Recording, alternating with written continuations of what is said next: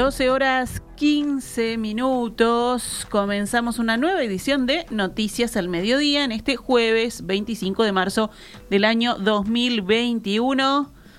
Un jueves lluvioso en el que recibo a mi compañero Agustín Dorce. ¿Cómo estás, Agus? Muy buen mediodía, Gaby. Un saludo para todos. Buen jueves. Muy bien, vamos entonces a comenzar con la actualización de la información. El comandante en jefe de la Fuerza Aérea Uruguaya, Luis Heber de León, dijo que el accidente ocurrido esta madrugada en un helicóptero Bell 212 que trasladaba 186 dosis de las vacunas Pfizer a Rocha y el Chui sufrió pérdidas totales y se debió a una falla mecánica que ahora es investigada. El piloto decidió aterrizar al sentir un ruido, aterrizó en un campo y el helicóptero se prende fuego después, sostuvo. Fue una falla mecánica que puede pasar lo mismo con un auto. El tema, en este caso, es que no sabemos cuál fue la falla, indicó y explicó que por esto es que se inició una investigación para determinar lo ocurrido. En el helicóptero viajaban cuatro tripulantes que sufrieron traumatismos leves. Uno está en observación, otro con una dolencia, el siguiente con un golpe y otro con una contusión. En un principio el Ministerio de Defensa había informado que viajaban tres tripulantes. Fuentes del Ministerio de Salud Pública informaron al país que en total en el helicóptero se llevaban 186 dosis de Pfizer, 144 con destino a Rocha y 42 dosis con destino al Chuy. El secretario de la presidencia Álvaro Delgado calificó como buena noticia que se encuentren fuera de peligro luego del accidente ocurrido. Asimismo aclaró que enseguida se armó el operativo para que las vacunas llegaran a Rocha y al Chuy. El Ministerio de Salud Pública informó que a partir de hoy queda habilitada la agenda para el personal de salud de todas las áreas. Al registrarse pasan a formar parte de la lista de preferencia para coordinación de fecha, hora y lugar de vacunación, según indicó la cartera. Aquellas personas que ya tienen asignado día y hora para vacunarse conservan su cupo, aclaró el Ministerio de Salud Pública a través de un comunicado emitido hoy en sus redes sociales. Al momento son varios los grupos que se encuentran habilitados para agendarse. Por un lado, aquellos que tengan 80 o más años que serán vacunados con las dosis de Pfizer. También están habilitadas las personas entre 18 y 69 años a quienes no se les asigna hora ni fecha, sino que quedan en cola a la espera de que se habiliten las vacunaciones. Quienes tengan entre 70 y 79 años pueden agendarse para hacer una reserva anticipada, pero al momento no hay prevista una fecha de vacunación. En cuanto a la marcha de la vacunación contra COVID-19, ya hay 424.028 uruguayos inoculados hasta el momento. Para hoy jueves estaban agendadas más de 42.000 personas y a esta hora ya van más de 10.344 personas inoculadas. Para vacunarse a partir de mañana hay cerca de 250.000 personas. Continúan las repercusiones de las medidas anunciadas el martes por el Poder Ejecutivo. Consultado esta mañana aquí en Perspectiva sobre qué les recomienda a las personas que tienen reservas para Semana de Turismo, el subsecretario de Turismo, Remo Monseglio, dijo que es conveniente reprogramar su visita luego de las medidas de restricción de movilidad para reducir contagios de coronavirus que anunció el martes el presidente Luis Lacalle Pou. Les recomiendo, como toda, todo contrato entre privados, donde obviamente no participamos los actores de gobierno, pactar de la mejor manera posible una reprogramación de su visita, obtener algún tipo de beneficio adicional, de repente algún día más o algo por el estilo, programarlo para otra semana, porque las semanas y los fines de semana que se vienen después que superemos esto pueden ser muy placenteros también de disfrutar.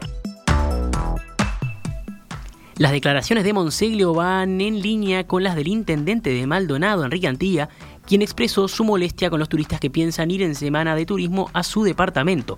La primera reacción estomacal que tengo es agarrar las camionetas de la Intendencia y meterlas en el peaje de Solís, pero sé que eso no se puede hacer, dijo Antilla al diario El País. Sin embargo, la recomendación de Monseglio va en dirección contraria a la del ministro de Turismo Germán Cardoso, quien había justificado ayer la decisión de permitir el traslado de personas a balnearios u otros destinos durante la semana de vacaciones. Lo que está claro es que no podemos romper la burbuja, ahí es donde tenemos que trabajar. Si la burbuja está en un apartamento de Positos, en una cabaña del Parque Andresito o en una casa en Playa Hermosa, es exactamente lo mismo. Lo que no podemos hacer es romper la burbuja, interactuar entre núcleos de familia o de amigos que no estén en contacto este, en la vida cotidiana. Es ahí donde hay que trabajar y es ahí donde apelamos a la insistencia de evitar esa movilidad, de interactuar, de ir a encuentros, asados, a reuniones, porque es ahí donde se da la línea de contagio. El subsecretario Monseglio también se refirió al cierre de los complejos termales en el litoral del país y dijo que sabe que es una decisión drástica y difícil de entender para los operadores turísticos, pero que es necesaria para controlar la situación epidemiológica del país. Venían reservas eh, bastante abundantes en la zona termal, diría que estaba prácticamente ya colmada la capacidad de muchos hoteles desde hace un mes, y cuando se analizan las medidas que se tenían que tomar para reducir la eh, movilidad, obviamente que ese espacio, ese lugar, esa zona del país que iba a tener tanta gente asistiendo, era un punto preocupante. Y fue ahí que se decidió, obviamente, por parte del de, eh, este, Ministerio de Salud Pública, Ministerio del Interior, todos los ministerios que están preocupados en, base a eso. Porque, ¿Cuál es nuestro objetivo en el Ministerio de Turismo, Emiliano? Propiciar el turismo, de, obviamente, del exterior hacia el interior y también el turismo interno. Y ese es nuestro objetivo, nuestro leitmotiv. Nosotros lo hacemos cuando podemos y dejamos de hacerlo cuando eso de alguna manera pone en peligro eh, o pone en dificultades la actuación de otros ministerios y en este caso la propia salud del país. Respecto a la situación de los complejos termales, también habló esta mañana en la entrevista central de En Perspectiva el intendente de Salto, Andrés Lima, quien dijo que la intendencia adoptó un shock de medidas que son fuertes e impopulares, pero que priorizan la salud por sobre todas las cosas. Es la oportunidad, es el momento. Creo que difícilmente vamos a tener eh, en los próximos meses la gran oportunidad de que en 15 días se suspendan las clases, se detenga la movilidad, muchísimos trabajadores que en turismo van a permanecer en su casa. Si a esto le sumamos entonces la posibilidad de frenar la movilidad vinculada al turismo, si la mayoría de la población ha entendido y está acatando la prohibición de permanecer en determinados espacios públicos, vemos que es, la, es el momento oportuno. Lima explicó que para que las medidas decretadas por el Ejecutivo sean efectivas, es necesario el cierre de todos los predios termales del departamento, tanto del sector público como del sector privado. Para que la medida sea efectiva, para que podamos frenar la pandemia, el crecimiento de la pandemia, para proteger a, a los salteños en esta semana que se viene, es necesario que el cierre se dé en todo el predio de Termas de Daimán y de Termas de Arapey, tanto el sector privado como el sector público. Si no entendemos que es una medida a medias y es un esfuerzo que haría la Intendencia de Salto que no se va a ver reflejada en los números, que no se va a ver reflejada en el hecho puntual o hecho concreto de una disminución de la pandemia. Además, tomando en cuenta de que va a ser una semana o sería una semana en donde seguramente van a llegar a Salto miles y miles de turistas de todo el país que ven un atractivo muy importante en los centros termales de Salto. Y sin duda de que esto significa un, perjuicio y, un, y un, un perjuicio importante desde lo económico para el centro termal. Pero también estamos convencidos de que si no se toman este tipo de medidas, va a ser peor a la larga, porque vamos a, vamos a tener más dificultades, vamos a tener la problemática va a seguir creciendo y todo eso termina afectando la economía de todo, de todo, de todo el departamento. El Ministerio del Interior desplegará efectivos en todo el país durante la semana de turismo para evitar aglomeraciones, además del uso de vallado y prevención en determinadas zonas del Uruguay, según informó el ministro Jorge Larrañaga. El jerarca mantuvo ayer una reunión a través de Zoom con los 19 jefes de policía y directores nacionales de la cartera para coordinar acciones durante la semana de turismo. Ahora eh, cambia el contexto, la situación es más compleja, tenemos el aval del Poder Legislativo en cuanto nos confirió 120 días más para seguir actuando en el marco de la limitación del derecho de reunión y poder controlar el tema de las aglomeraciones. Eh, hoy estuvimos trabajando durante toda la mañana con los 19 comandos de policía de todo el país y con direcciones generales de todo el ministerio, tendiente a preparar todo el esfuerzo para evitar eh, aglomeraciones con vallado, con prevención de determinados lugares, destinando más de 2.500 efectivos policiales en todo el país eh, para evitar aglomeraciones, para trabajar por la salud de la población y para continuar con el esfuerzo. Las directrices para esos días fueron generales, pero hubo un pedido de más proactividad respecto a controlar la movilidad de las personas y hacer un seguimiento de eventuales convocatorias por redes sociales. Desde la policía advierten que la mayoría de los llamados a fiestas clandestinas o reuniones de multitud partieron desde plataformas digitales de acuerdo a la experiencia de estos 377 días de la emergencia sanitaria en Uruguay. 12 horas 27 minutos, vamos con otros temas del panorama nacional, en este caso económicos. La economía uruguaya sufrió una contracción importante en 2020 debido a la emergencia sanitaria por el COVID-19. La caída del Producto Bruto Interno fue de 5,9%, lo que implicó la interrupción de 17 años consecutivos de crecimiento. Ayer se conocieron las cifras de cuentas nacionales que publica trimestralmente el Banco Central del Uruguay.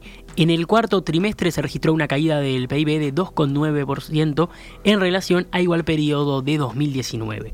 No obstante, en términos desestacionalizados, la actividad económica tuvo una recuperación adicional en el último trimestre y subió 1,7% en relación con el periodo de julio-septiembre.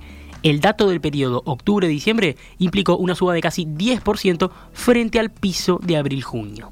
La emergencia sanitaria asociada al COVID-19 afectó la movilidad de las personas y el normal funcionamiento de los establecimientos productivos. Por eso, si se mira por sector de actividad, la contracción económica fue muy generalizada.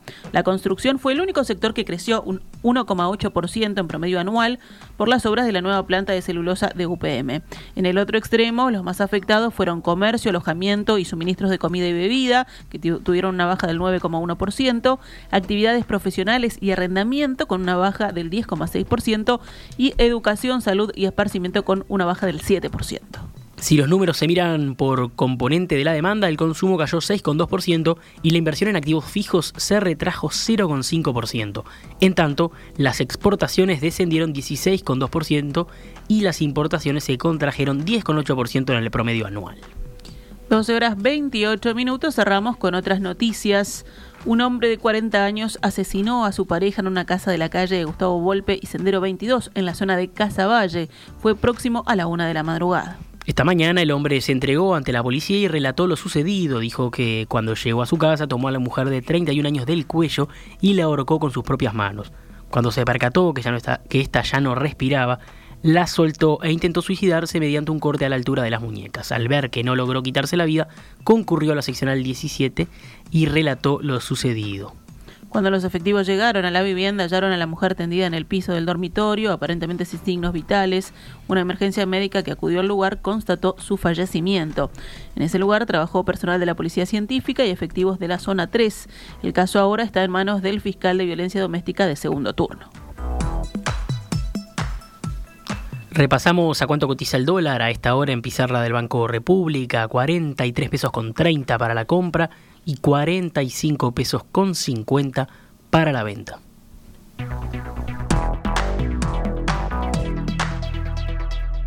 Estás escuchando CX32, Radio Mundo, 1170 AM.